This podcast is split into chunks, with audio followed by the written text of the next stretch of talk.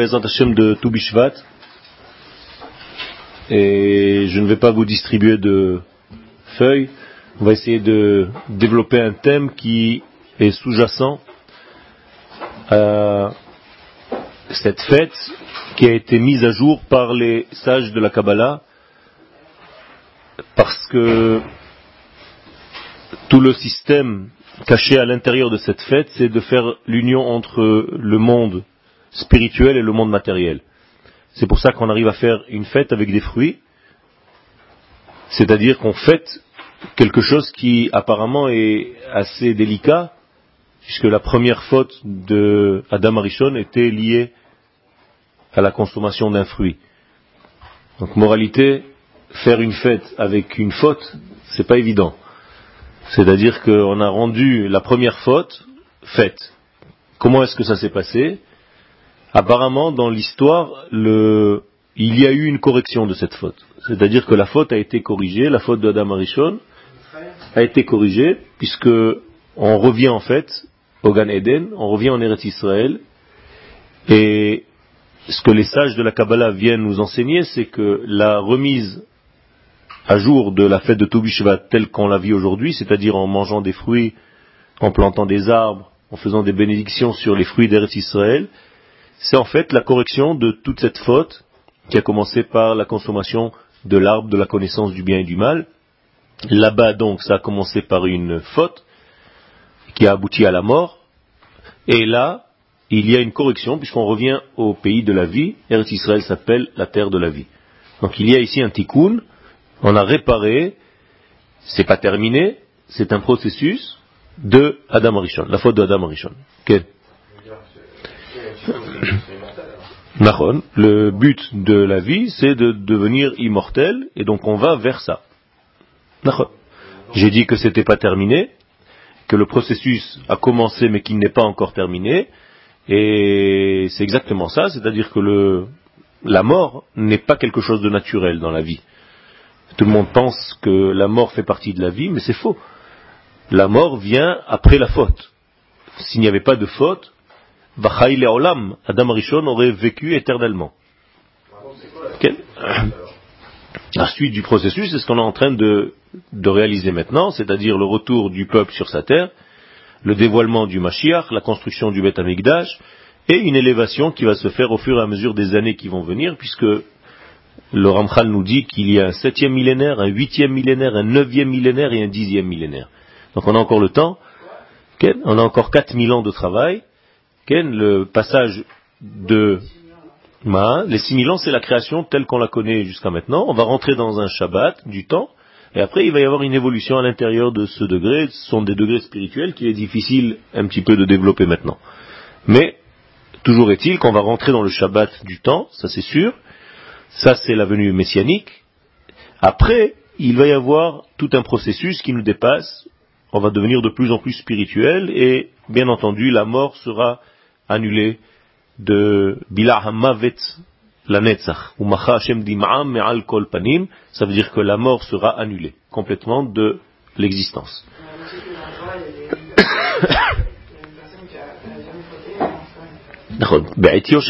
Justement à cause de la faute du serpent. Ça veut dire que voilà, et alors que lorsqu'on va corriger en fait cette faute, d'une manière collective, ça sera fini. Donc même la personne et les personnes, ce n'est pas une seule, qui ne sont pas mortes dans ce monde, elles sont mortes quand même à cause de la faute du serpent, de, Adam Arishon avec le serpent, mais si cette correction avait été faite, il y aurait eu une vie éternelle. Okay. C'est Donc en fait, on va essayer aujourd'hui de comprendre ce qui se passe. Et pour ça, dès qu'on parle de Toubishvat, on a l'impression que c'est lié directement aux fruits. Aujourd'hui, je vais essayer un petit peu d'apporter les choses différemment pour voir, pour montrer que à l'intérieur, il se cache encore quelque chose d'autre.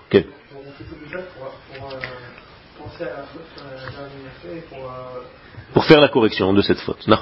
C'est pour ça qu'on consomme des fruits avec l'idée intérieure, la kavana, de corriger la faute du premier homme, c'est-à-dire de consommer d'une manière normale ce qui jusqu'à maintenant était en fait euh, ce qu'on appelait la faute, le chet, donc la déviation, le ratage d'Adam Arishon là on essaye de rattraper en fait cette faute-là, et toute cette faute-là, c'est le retour vers la terre.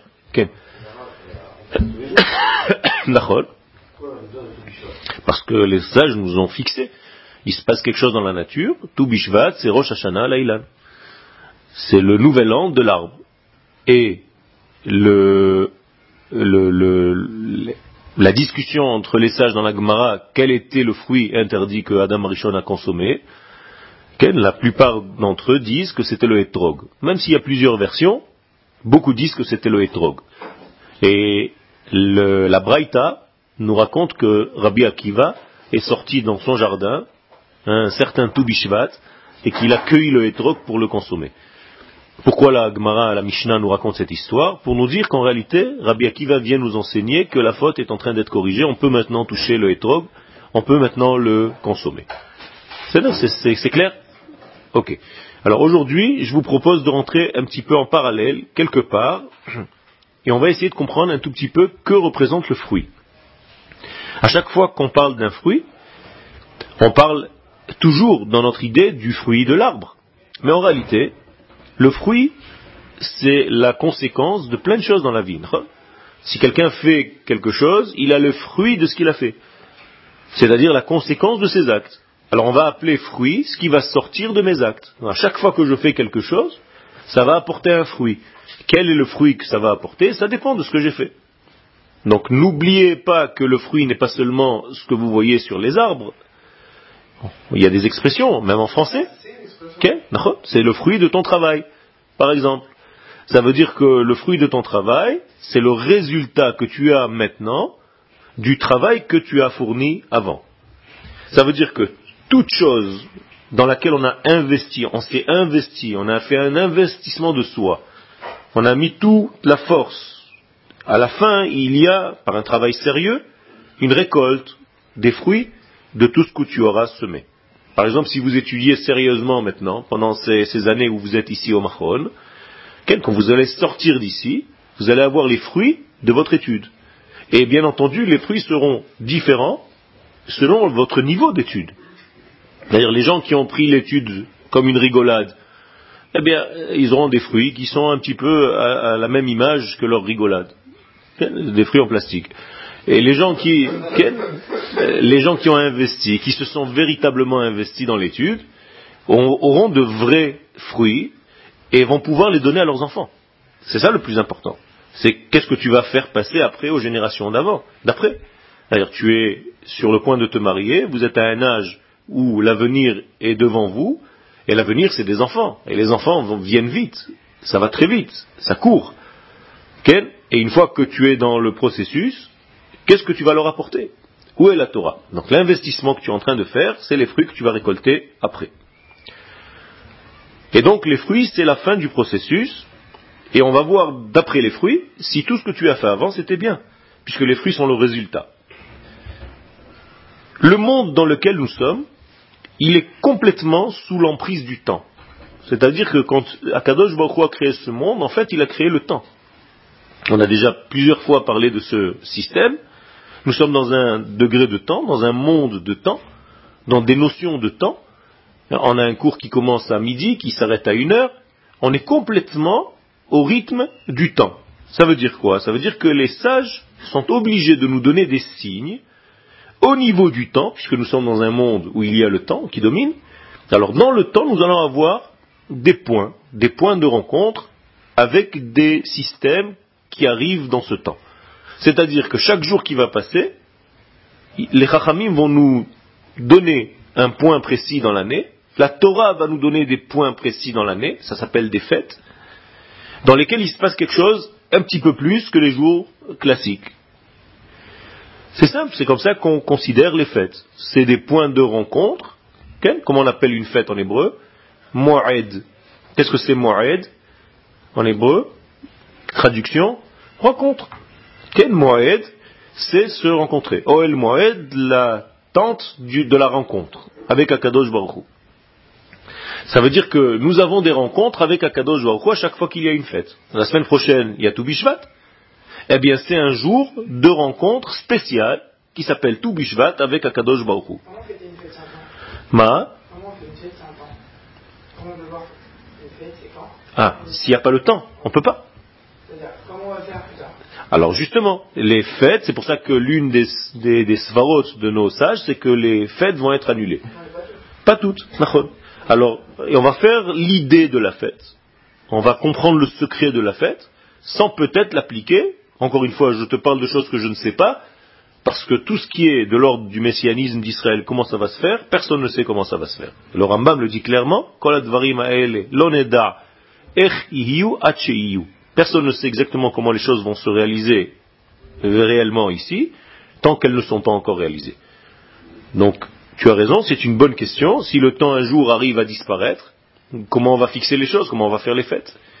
Alors apparemment, on va monter à un niveau qui dépasse le temps et on va faire l'idée de ces choses-là. Exactement comme lorsque tu rêves, tu rêves de beaucoup de temps, et pourtant, si tu mesures extérieurement parlant le temps où tu es arrivé, il s'est euh, même pas un dixième de seconde. Et toi, tu as rêvé des années et des années, tu t'es, vu petit, tu as grandi, tu étais dans telle ville, après tu as rencontré plein de personnes, et tu peux raconter une heure de rêve, alors qu'on t'a vérifié combien de temps ça a duré, avec des électrodes qu'on t'a posé sur toi, ça a duré même pas un dixième de seconde, juste, juste dans la machine, on a vu, dans l'électroencéphalogramme, dans les électrodes, que ton rêve a duré un dixième de seconde. Alors encore une fois, on voit qu'il y a des domaines où le temps n'existe pas. Si je vous demande maintenant de fermer les yeux et de vous imaginer à Tzfat, vous y êtes déjà. Vous comprenez? Ça veut dire que le temps n'existe pas dans des degrés de pensée. Alors comment est-ce que les sages, puisque nous sommes encore dans le temps, vont nous donner le secret de ce qui se passe pendant les fêtes? Là, par exemple, on parle de Toubishvat. Qu'est-ce qui se Eh bien, c'est très simple. Les sages vont utiliser ce que les gens ne savent pas, mais qui est en fait aussi une base du judaïsme, c'est-à-dire l'astrologie. L'astrologie, c'est une science que Abraham Avinu nous a laissée dans un livre qui s'appelle Chesed et, Sefer Yetzira, le livre de la création, du façonnage, du monde. Et Abraham Avinu nous a laissé beaucoup de secrets au sujet de tous les temps, avec les signes, avec toutes les astres et tout ce qui se passe dans le ciel. Quel Quel Tu... Hein Quel Quel Quel mais Yuchas l'Avram Avinu, tu peux le trouver euh, dans, un magasin. Sefer Yetzira, c'est un livre de Kabbalah. Maintenant, les sages nous disent qu'il y a un signe qui va apparaître le mois de Shvat. Quel est le signe du mois de Shvat? Le verso. En réalité, c'est une fausse traduction, puisqu'en hébreu on dit dli, c'est-à-dire le sceau lui-même. Parce que verso, on ne sait pas ce que c'est, si c'est l'homme qui verse ou si c'est. C'est pas exactement ça. En hébreu, l'idlot, c'est puiser. Donc en réalité, dli, c'est le puisage de l'eau. Donc le signe véritablement dans son nom est véritable, c'est ce qu'on appelle puiser de l'eau. Donc c'est le signe du mois de Shvat où on doit puiser de l'eau. Ça, c'est une information que les sages nous donnent. Pourquoi nous donnent-ils cette information? Tout simplement, il y a ici quelque chose de secret. Si je dois puiser de l'eau, d'où est-ce qu'on puise de l'eau? On doit faire un trou dans la terre. Ça veut dire, je vais une couche un petit peu plus profondément, au fond de la matière, il y a de l'eau. Or, l'eau a été comparée à la Torah. En Ma'im et la Torah. Ça veut dire que le mois de Shvat, j'ai une capacité à aller dans les profondeurs de la matière pour chercher la Torah. Je traduis un tout petit peu plus simplement encore. Ça veut dire que le mois de Shvat, je peux trouver la Torah dans la matière. Je peux trouver la Torah dans les fruits. Je peux trouver la Torah dans la nature. C'est exactement la fête de Toubishvat. C'est trouver la lumière d'Akadosh Baruch dans les fruits, dans la nature. Donc les sages nous ont donné une information qui est très importante, c'est-à-dire qu'ils nous émettent une émission qui nous dit va chercher pendant ce mois dans la matière, ne te sauve pas de la matière. Dans la matière, tu vas trouver l'information importante de la divinité. Quand est-ce qu'on s'est sauvé de la matière? Quand est-ce qu'on a mis de côté la matière? Parce qu'on n'arrivait pas à, s'en occuper À la sortie d'Égypte, déjà. Qu'est-ce que c'est la sortie d'Égypte? On a frappé la matière. Dam, Sfardea, Kinim, toutes les plaies d'Égypte ont frappé en fait toutes les sortes de formes de la matière, la terre, l'eau, le ciel. C'est-à-dire, tu nous gênes, la matière gênée, pour dévoiler à Kadosh Baruch À la fin des temps, c'est-à-dire dans l'époque où nous vivons, la Géoula ne se fera plus de cette manière-là, nous disent les Chachamim, elle va respecter la nature. C'est-à-dire on ne devra pas pousser la nature, la bousculer, pour faire la Géoula. Akadosh Baruch va faire la Géoula en s'habillant dans la nature.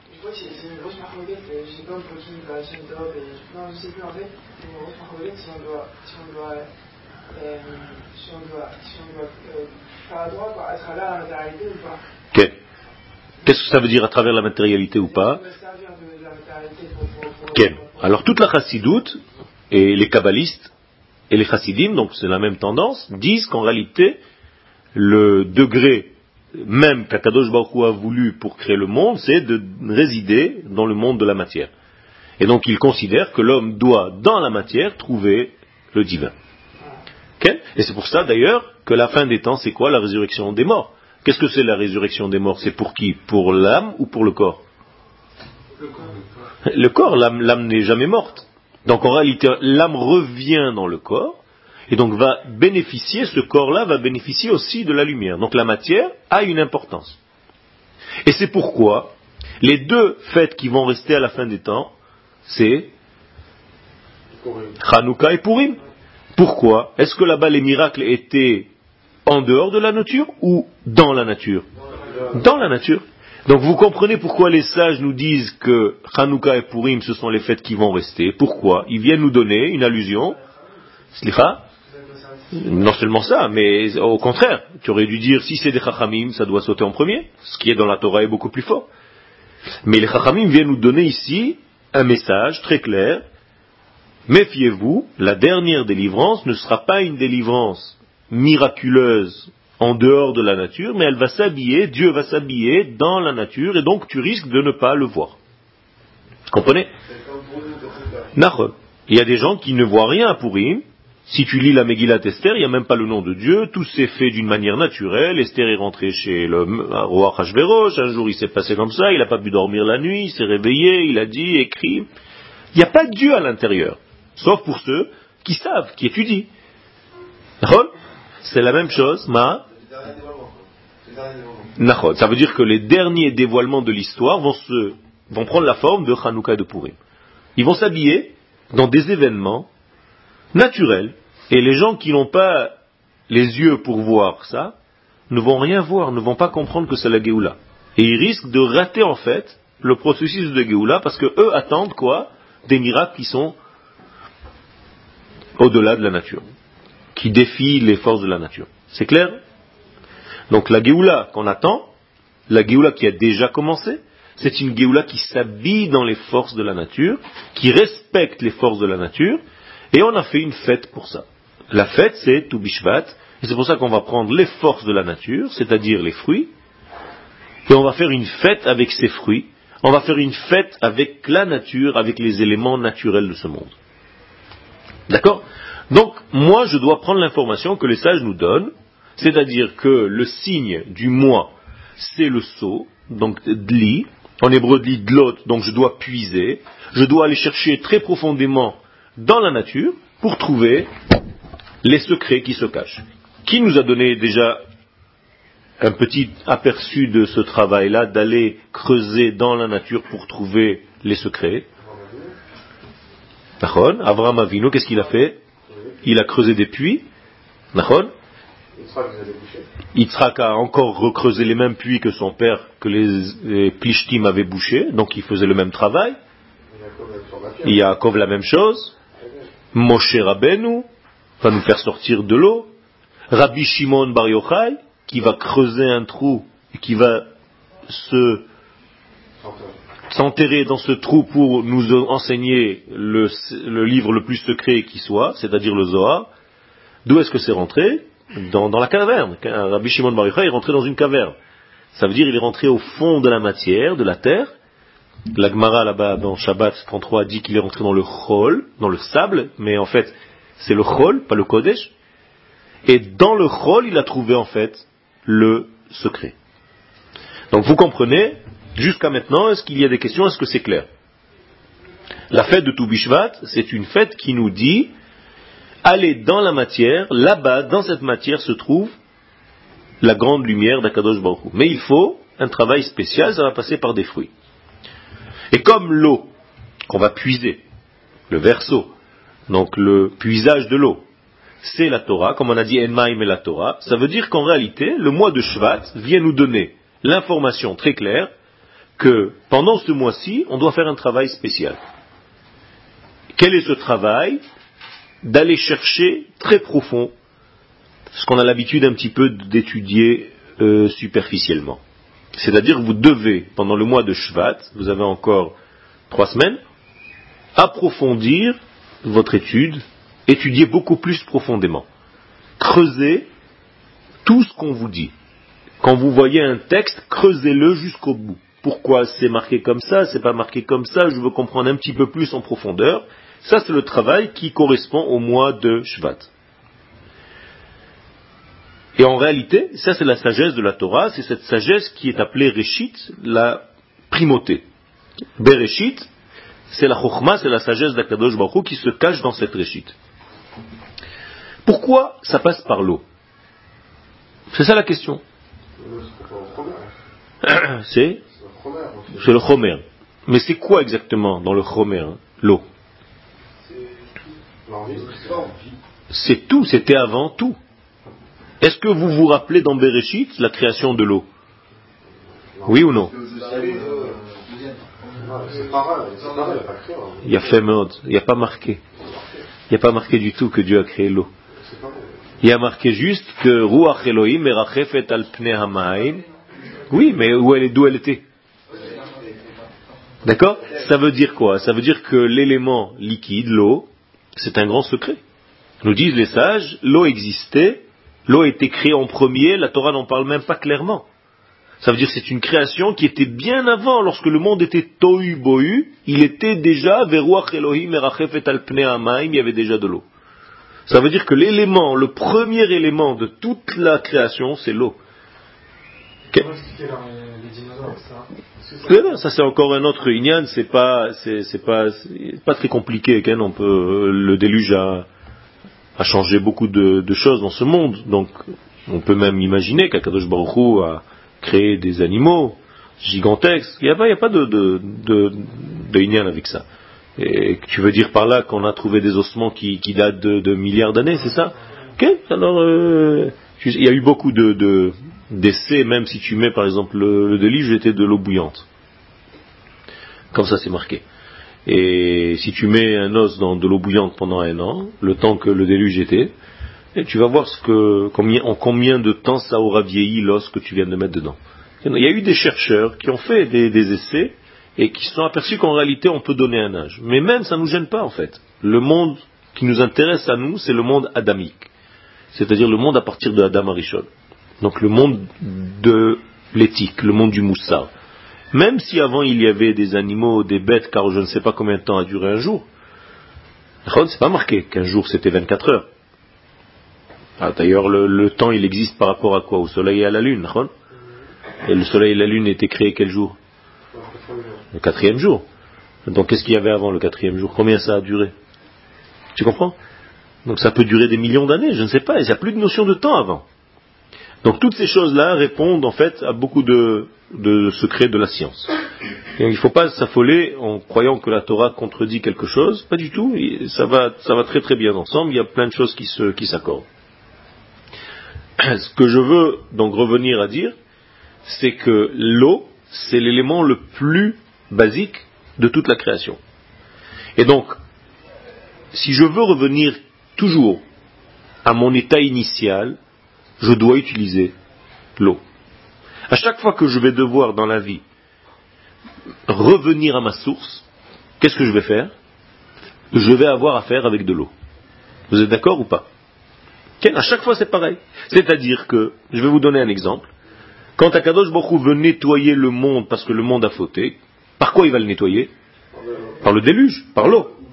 D'accord? Non, c'est pas par le feu, c'est par l'eau que Dieu va nettoyer le monde et qui va le ramener à sa source. En réalité, qu'est-ce qui s'est passé dans le déluge? Akadosh Baruch a amené quoi? De l'eau. Donc il a amené l'élément premier de la création pour tremper tout le monde qui s'était euh, euh, détérioré. Il le ramène comme dans un mikvé, il le trempe dans de l'eau, il le ramène à son état initial. On peut recommencer un nouveau monde avec les gens qui sont restés du déluge. Le bébé, on y arrive, on a des éléments de passage, à chaque fois on passe par des éléments liquides, c'est-à-dire que l'élément liquide, le fondement même de l'eau, c'est quelque chose d'incroyable. Donc la tahara, la purification, a été par le moyen de l'eau. Tout à l'heure nous avons dit que l'eau c'est la Torah. Ça veut dire que quand tu veux revenir à ta source, qu'est-ce que tu dois faire? Tu dois plonger dans l'eau. Donc si tu plonges dans l'eau, tu dois plonger dans la Torah. Quand tu plonges dans la Torah, tu plonges dans l'étude, là tu peux en réalité réparer toutes tes fautes. Et donc, à chaque fois qu'Akadosh Baruch veut descendre dans ce monde, il veut nous amener de l'eau. Mais si on n'arrive pas à la recevoir, cette eau, alors ça va devenir un déluge. Et si on arrive à recevoir cette eau, ça va devenir la Torah. C'est tout simplement. Ça veut dire que tout ce qui descend passe par l'élément liquide. Et c'est pour ça qu'il y a marqué, dans Bereshit, je vous rappelle, et on conclut, Veruach Elohim al le souffle de Dieu. Qu'est-ce que c'est le souffle de Dieu? Sa Torah, donc son Ruach. Merachefet, elle est, elle plane sur l'eau, c'est-à-dire que la Torah, elle est obligée d'avoir l'élément eau pour se réaliser dans ce monde. Quand Akadosh Baruch descend dans ce monde et il se dévoile, c'est la Géoula. On est d'accord Le dévoilement d'Akadosh Baruch dans le monde de la matière, c'est la Géoula. Le premier libérateur d'Israël, mon cher Rabbeinu, il est appelé au nom de quoi? Qui c'est d'abord? Le premier libérateur d'Israël de l'histoire Nous, c'est la paracha de cette semaine. Moshe. C'est lui le Mashiach de l'Égypte. D'où il est sorti Moshe? De l'eau. Kimin Meshiti, ou le nom Moshe vient de l'eau. Ça veut dire qu'Akadosh Baruch va utiliser un homme eau, un homme qui a un degré d'eau, pour sortir à Israël d'Égypte. C'est bizarre, non?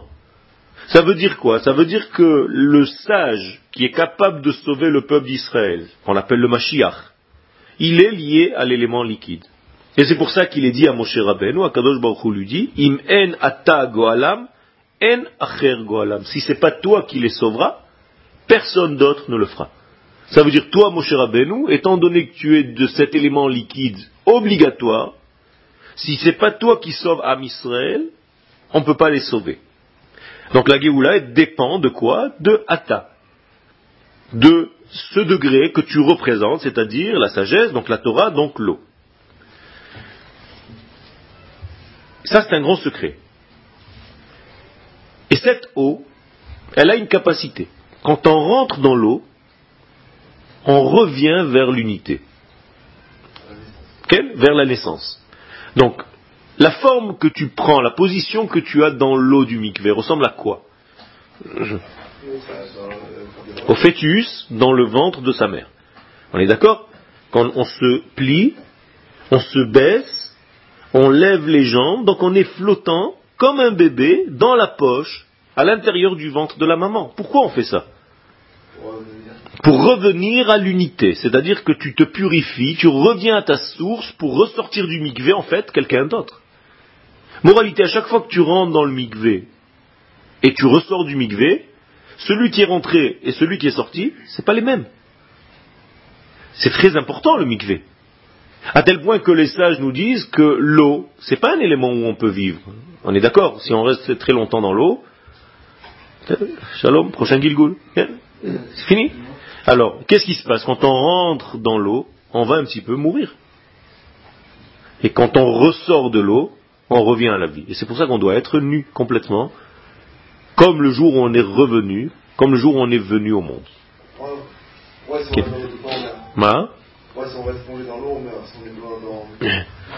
Parce que il y a des éléments où il faut les mesures des choses. Même dans la Torah, il faut des mesures. Même dans l'eau, il faut un système qui te permette de vivre. Il y a marqué dans la Torah que si un homme ne sait pas étudier la Torah comme il faut, qu'est-ce que cette Torah devient pour lui? Un poison. La Torah elle-même peut devenir un poison pour quelqu'un. Est-ce que c'est possible? Une chose pareille On a déjà vu une Torah qui devient un poison. C'est pas moi qui le dis, c'est les sages. S'il n'a pas d'approche normale à la Torah, ça devient un poison pour lui. Zacha, s'il sait exactement comment appréhender la Torah parce qu'il a des maîtres qui savent le diriger, ça devient un élixir de vie, ça devient de la vie. Donc l'eau, il va falloir faire attention. Comment je rentre dans l'eau sans me noyer? D'ailleurs, quelle est la racine du mot mikvé? Tikva, c'est-à-dire espoir. Mais d'où vient le mot tikva?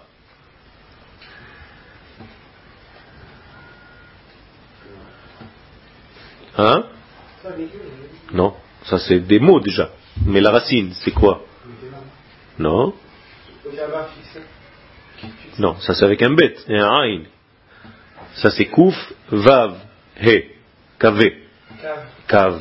Qu'est-ce que c'est kav? Une ligne. Mais qu'est-ce que ça veut dire en vérité? Non, non, un rassemblement.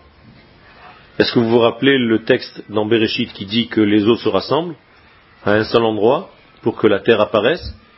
Lorsqu'Akadosh Baruch crée le monde, il dit un mot. Yikavu hamaim mitachat la el makom echad hayabasha. Que les eaux se rassemblent. Donc moralité, traduction du mot mikvé, c'est rassemblement. Alors qui se rassemble dans le mikvé? La neshama et le corps, toi avec toi-même. Ça veut dire que tu deviens un, tu deviens solide, tu deviens quelqu'un de fort dans le mikvé. Ma? Exactement. Tu sors de la séparation, tu reviens vers l'unité. Tu comprends en réalité ton identité. Et ça, c'est très très fort. C'est pour ça qu'avant Shabbat, au moins, les sages nous disent, va au mikvé, au moins une fois par semaine, pour sentir que tu rentres en fait dans un monde unitaire, dans un monde d'unité. Et pour ça, il faut que tu ailles au mikvé, ça te nettoie complètement de cette dispersion tu es moins explosé, tu es moins éparpillé, tu es beaucoup plus dans l'unité. Ça, c'est la force du mikvé. Et d'ailleurs, c'est de là que vient Odlo Avda Tikvatenu. La tikva ne vient pas de l'espoir seulement et de l'espérance, mais du rassemblement. La tikva, c'est rassembler les éléments éparpillés. Là, on parle clairement, c'est-à-dire le retour des juifs sur leur terre. le mikvé est une mitzvah pour les femmes. pour les hommes, c'est un acte de, purification. Parce que l'homme a un autre degré. Toujours est-il que les sages dans la chassidoute disent que sans le mikvé, on ne peut pas atteindre un niveau d'étude supérieur dans la Torah. C'est-à-dire, plus tu es proche du mikvé et de l'eau, c'est pour ça que vous avez des chassidim, tous les matins, très tôt, ils vont au mikvé avant de commencer leur journée ça leur ouvre complètement les portes. Il y a beaucoup de secrets dans le mikvé, qui sont écrits dans les livres secrets, où véritablement quand on commence à étudier ça, on se dit, il vaut mieux que j'ai un mikvé à côté de la maison. Et, tu commences à fréquenter le mikvé, et tu te rassembles en fait, et tu commences à retrouver ton unité. la, mer, c'est Oui, la mer c'est le vrai mikvé. D'accord? C'est le véritable mikvé. Le seul problème, c'est que c'est un petit peu difficile quoi d'aller si tu pouvais aller à la mer euh, sans avoir froid et tout ça, et sans te démoraliser au bout de quelques jours, c'est bien, c'est un, super mikvé. Ça veut dire quoi? Ça veut dire que l'eau et le verso et le seau, ça nous aide à retrouver cette unité. Et tout ça, ça se passe quand? Le mois de Shvat. Parce que le signe, c'est, encore une fois, l'eau, le verso, donc le seau d'eau, que je vais puiser à l'intérieur de ma matière, les éléments liquides, l'eau, qui va me permettre de retrouver cette unité.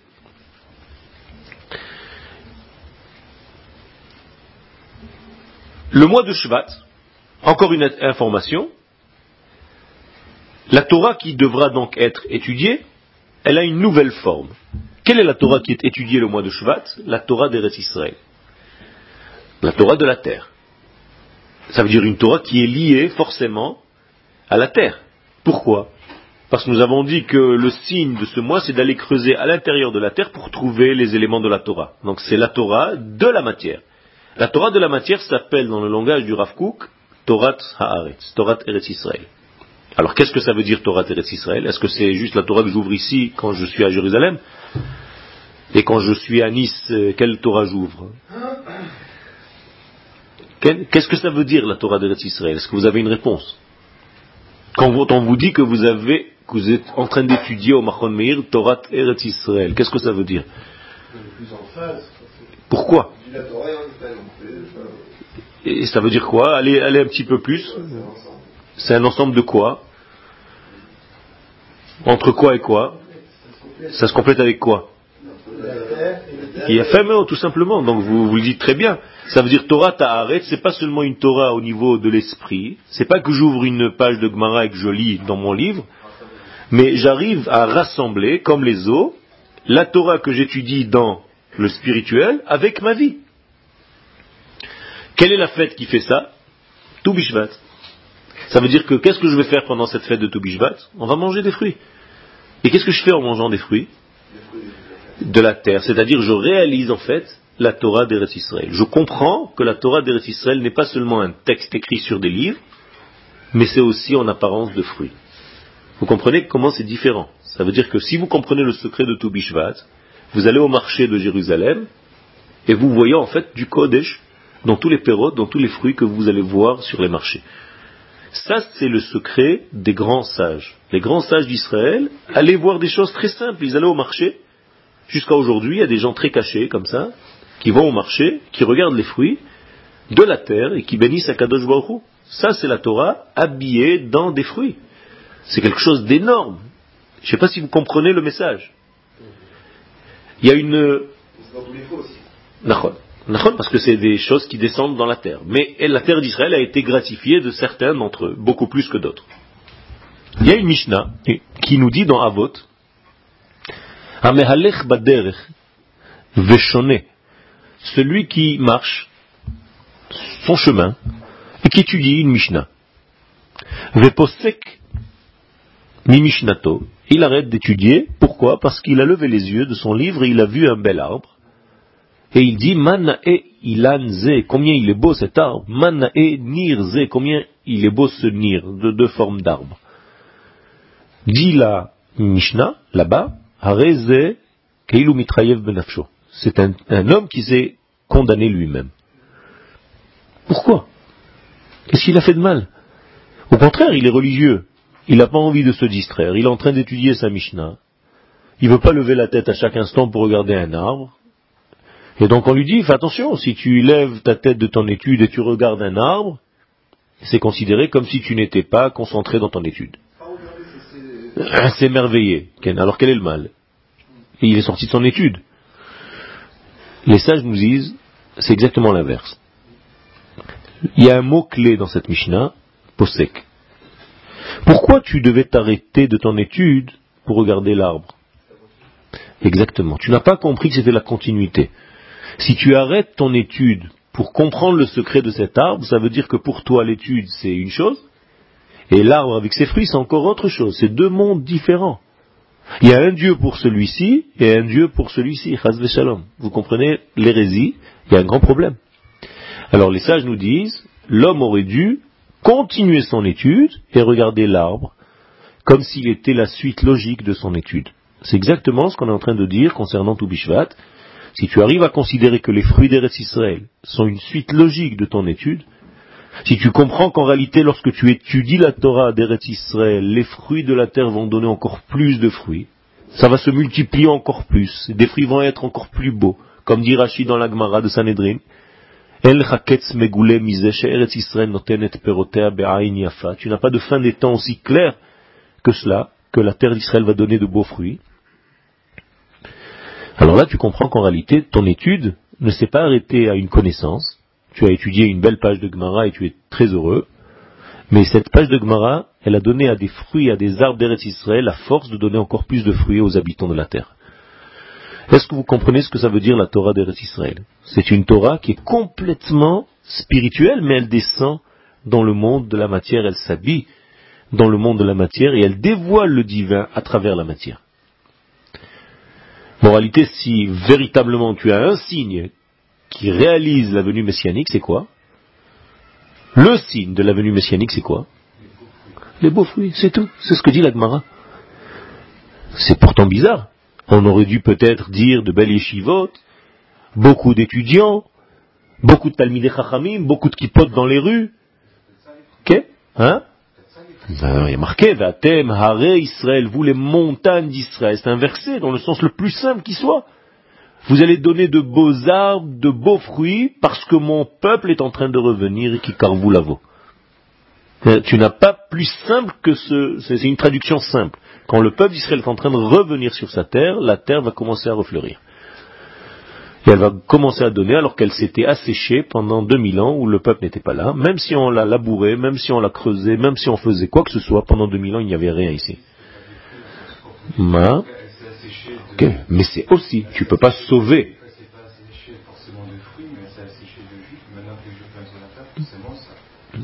Euh, donc, donc tu ne peux pas dire que c'est que ça et pas ça.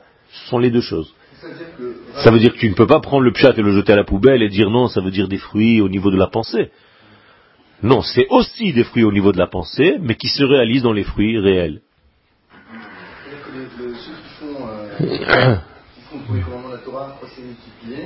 Sont en c'est pas complet. Il y a marqué qu'un mariage en Chutz on a déjà étudié, que si l'un des deux membres du couple veut monter en Eretz Israël et que l'autre ne veut pas, on donne un guet. On sépare ce couple. C'est une halakha. Où on avait une chose pareille, si le couple était plus important que la Torah, peu importe où tu es marié, à Paris ou à New York. Eh bien non.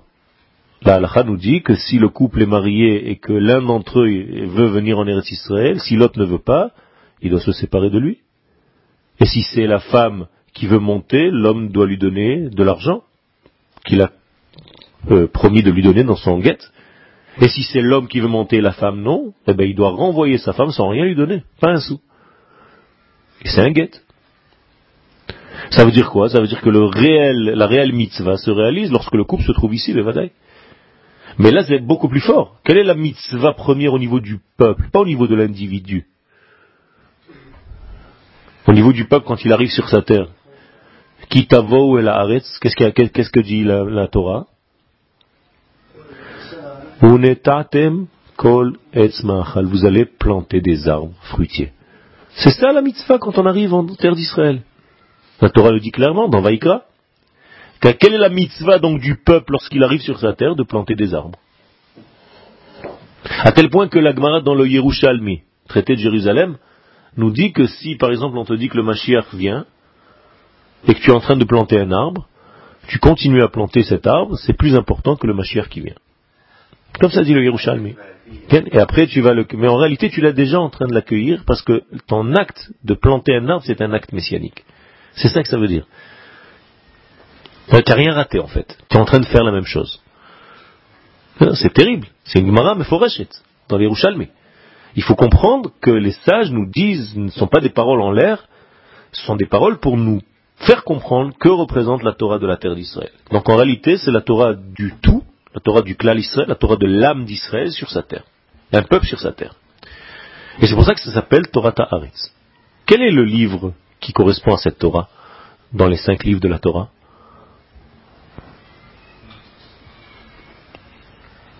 La Torah de la terre d'Israël, c'est lequel des livres? Bereshit, Shemot, Vaikra, Bamidbar ou Dvarim? Il a fait, quand est-ce qu'on rentre? Pas du tout. Pas du tout. Pas du tout. Vous avez un seul, il vous reste un seul. Hein. Pas du tout. Dvarim? Qu'est-ce que c'est Dvarim? Le livre de Dvarim, c'est là où on rentre en terre d'Israël. Mais mais c'est là-bas, ça y est, c'est l'entrée en Eretz Israël. C'est pas shoot, Nachon, Bereshit, c'est encore des paroles dans le ciel, on sait pas même pas ce que c'est. Shemot, c'est le don de la Torah. Vaikra, c'est encore le désert. Bamidbar, c'est le désert. La traduction simple. Dvarim, c'est les choses concrètes. Dvarim, Davar. Quand est-ce que tu concrétises toute ta Torah?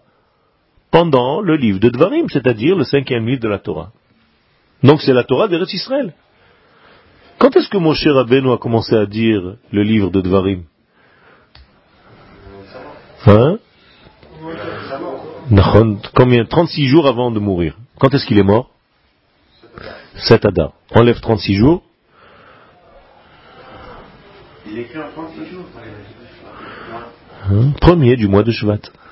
C'est-à-dire le Rosh Chodesh Shvat, premier du mois de Shvat, mon cher Rabbeinu a commencé à dire la Torah d'Eretz Israël. Vous comprenez le, lien?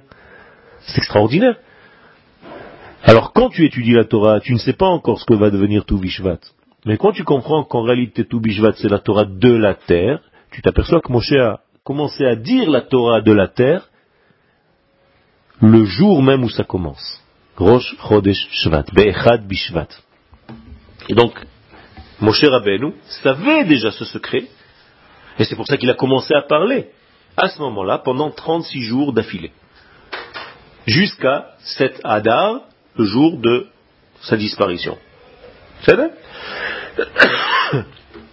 D'ailleurs, comme nous sommes très liés maintenant à tous ces degrés de, de, on va sortir de Shvat, quand on rentre dans Hadar, quel est le signe astrologique, puisqu'on est déjà en train de parler des signes Le poisson.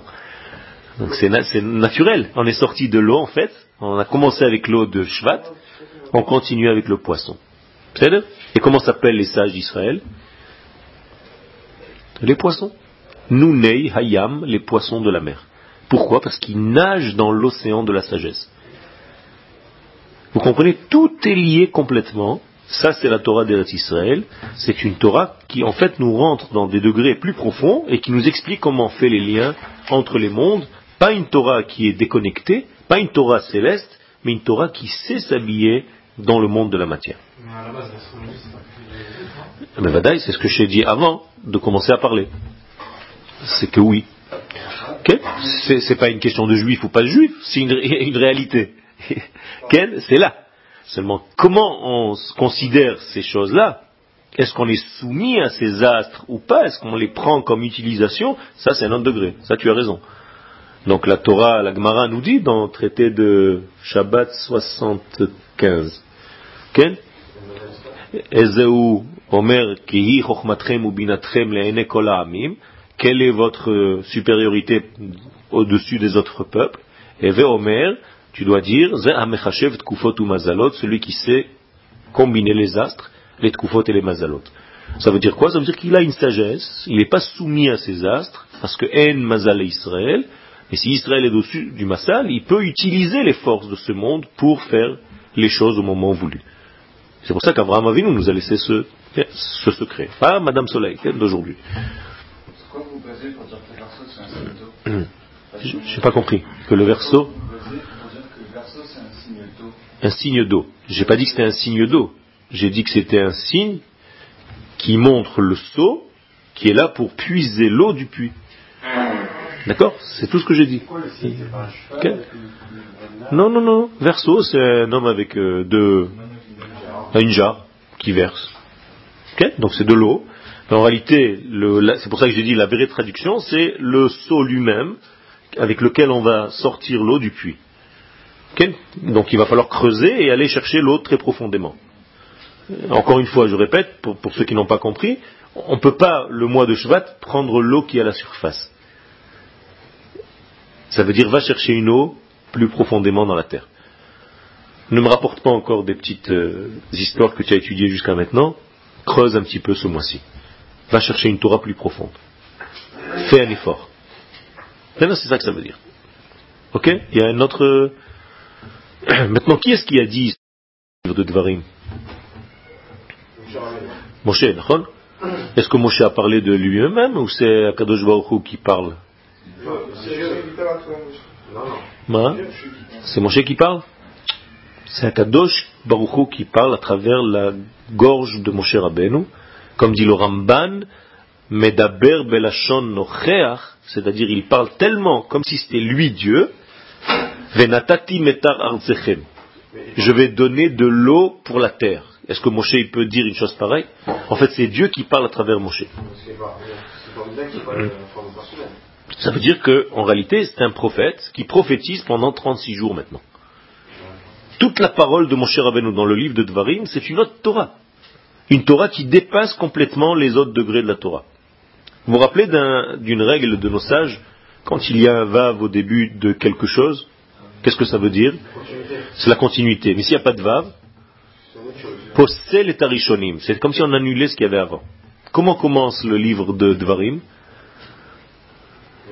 Elle Advarim, pas Ve'ele. Et les sages nous disent que toute la Torah d'avant le livre de Dvarim, c'est encore autre chose, c'est un autre, degré Bechlal. Elle Advarim, Passal et Tarishonim, c'est comme si on avait annulé les premiers, Bereshit, Shmod, Vaikra Bamidbar, et on commence un nouveau livre, un autre degré, quelque chose qui nous dépasse complètement, et qui en réalité représente ce qu'on est en train de dire maintenant, la Torah de la terre. Compris? C'est quelque chose de très très puissant. Ça veut dire qu'en fait, dans ce livre de Dvarim, on peut réunifier les mondes. On va conclure. Akadosh Baruch a une sagesse. Et cette sagesse, elle n'est pas une sagesse qui plane en l'air. Ce n'est pas des ouh et des souffles. C'est une sagesse qui agit. Quand Akadosh Baruch fait quelque chose, il le fait avec sa sagesse. Kulam bechokma asita. Ça veut dire qu'Akadosh Baruch il a une sagesse qui fait. Une sagesse qui arrive à faire les choses, à faire bouger des choses. Et c'est pour ça que cette sagesse, en fait, c'est la Torah d'Eretz Israël. C'est pas une sagesse qui reste dans un livre. Tu ne deviens pas un bon Talmid Yeshiva seulement au niveau de ta cervelle quand tu es dans un stand et tu te remues pendant trois heures et après tu sors de là-bas sans rien. La Torah d'Eretz Israël, tu peux te remuer, il n'y a pas de problème. Mais cette Torah, elle va descendre au niveau de ta vie. Jusqu'aux fruits, jusqu'aux légumes, la Kedusha, elle va s'habiller dans tout le monde matériel. Et ça, ce sont des degrés très très très profonds du mois de Shvat, c'est-à-dire que c'est la lumière de la sagesse divine qui agit dans ce monde, et c'est la Torah orale, dont la base, Ken, c'est le livre de Dvarim. Puisque le livre de Dvarim, c'est considéré par rapport au reste de la Torah comme le début de la Torah orale, donc la Torah qui rentre en Eretz Israël. Donc une nouvelle Torah, quelque chose qui est qui nous fait sortir. Quand on est sorti d'Égypte, donc il fallait passer par un élément liquide, comme on a dit tout à l'heure. Donc on a traversé la mer, Shiratayam, la paracha de cette semaine. Donc on est obligé de passer par un mikvé, parce qu'on est sorti d'Égypte. On passe par le mikvé qui s'appelle la mer Ma. Slicha De qu'on était dedans. C'est-à-dire, tu es en plein milieu dedans sans que l'eau te noie. C'est ça le secret. Sans que l'eau te tue. Donc tu marches, ce sont des termes de la Torah elle-même. C'est-à-dire à l'intérieur de cette mer, mais dans la terre sèche.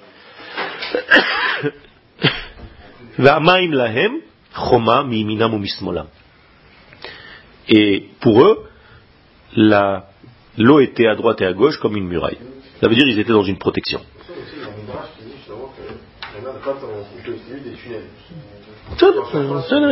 Ça veut dire, ça veut dire qu'on était dans l'eau, ils ont senti la valeur de l'eau, la profondeur de l'eau. C'était la nuit, il faisait nuit noire. Ils étaient combien de profondeur s'est fait, cette mer là hein?